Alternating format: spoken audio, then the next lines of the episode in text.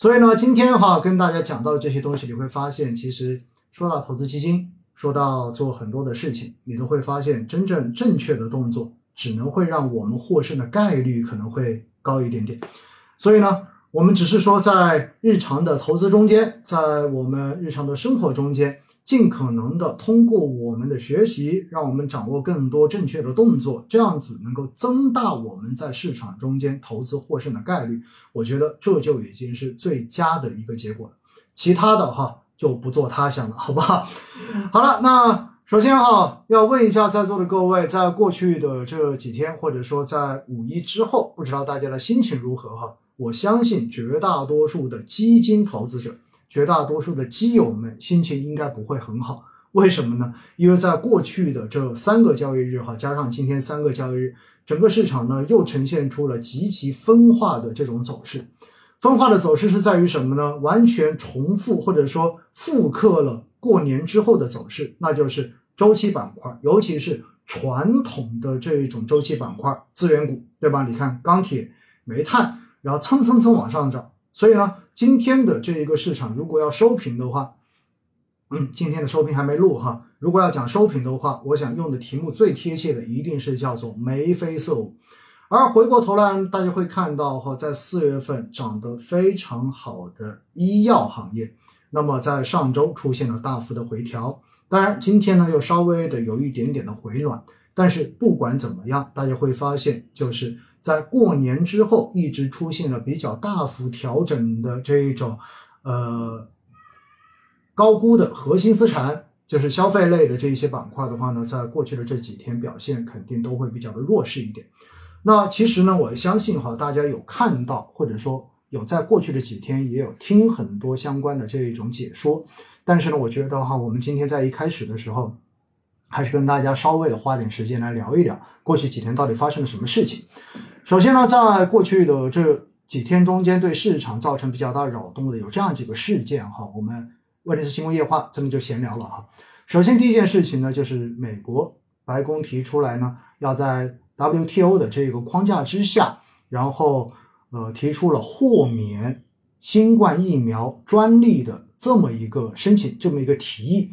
那么这个提议出来之后呢，其实对于整个的全球的疫苗股。对全球的这种做疫苗的医药公司会造成非常大的这种负面的打击。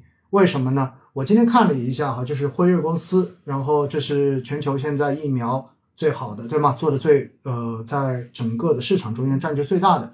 那么今天的话呢，我也看到和一个采访说，呃，严重反对美国政府的这个提议。为什么呢？他说他们花了二十亿美元来开发这个疫苗。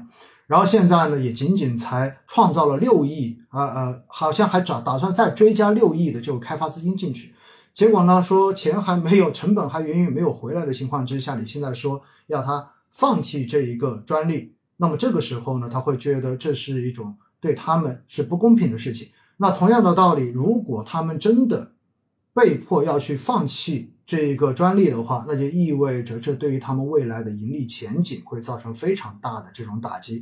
所以呢，这个消息出来之后，哈，就全球的几大的这一种疫苗公司全部都在跌，而顺带着就带着国内的疫苗股也在跌。而疫苗股一跌呢，大家也知道，在四月份的时候，实际上整个医药板块之所以涨得好，不就是因为印度疫情的这一种。二次爆发，而且是这种变异病毒。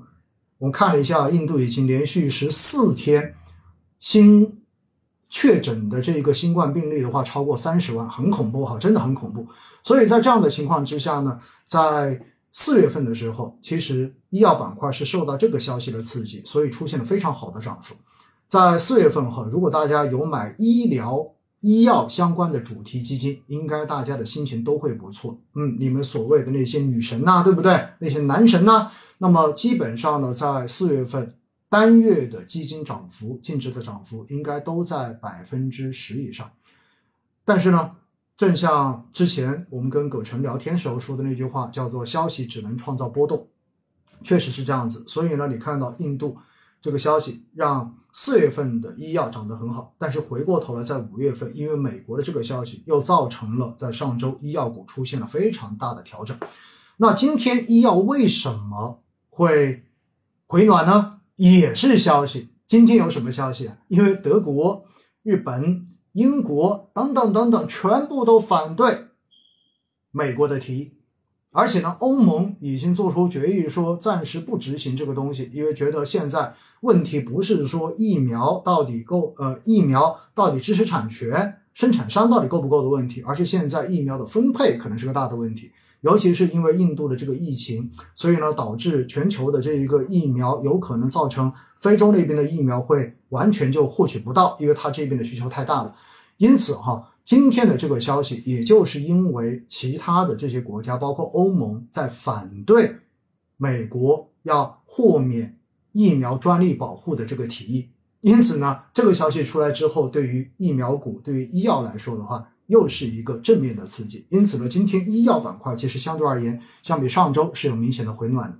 这里哈，就真正的验证了消息只能创造波动，大家一定记得。对于医药股，我还是要必须跟大家强调和我自己真的坚定看好。为什么？如果大家把目光都瞄在疫苗上面，那我觉得这一个事情肯定是不值得做的。为什么呢？因为从公共品的公共卫生品的这个供给来说，如果哈，我们是说，如果全球的疫情真的在继续的深化去发展，为了全人类的这个安全，那么。最后，疫苗公司要真正的放开它的专利，或者说放弃它的专利，这是一个很有可能的事情。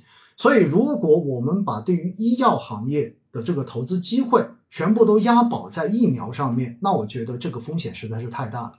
但是，为什么我会持续的看好医药？很简单，因为几个逻辑，以前说过的，我们再重复一下，给很多人一点信心，尤其是一些新朋友哈，我觉得还是要强调一下。首先，第一点，中国人口的老龄化。是一个必然的趋势，大家同意吗？所以在这样的情况之下呢，我们说人生哈最后的五年到十年，你所付出的这些医疗费用，基本上可以超过你人生前面所有这些年份的医疗费用的总和。所以呢，老龄化必然会导致对于医药跟医疗服务这一块的需求会大幅的增加，所以这是一个确定的方向。那么第二块是什么呢？第二块就是因为我们的收入整体在增加。而收入增加，最后形成的一个结果，那么就是我们对于生活品质跟生命的这种质量，我们的要求会变得更越来越高。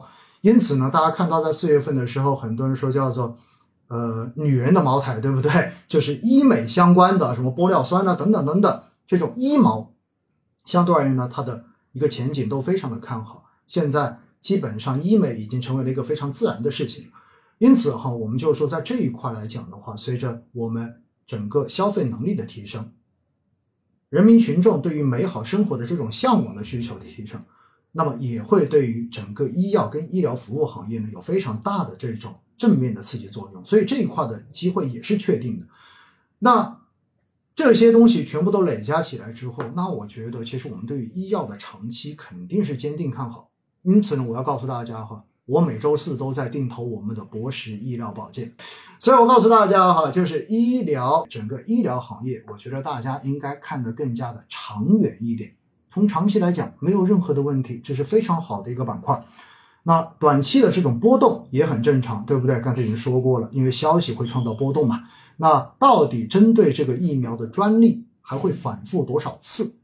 也许这个整个的行情就会不断的反复多少次。因此呢，这一点还要跟大家先讲到的是第一个消息。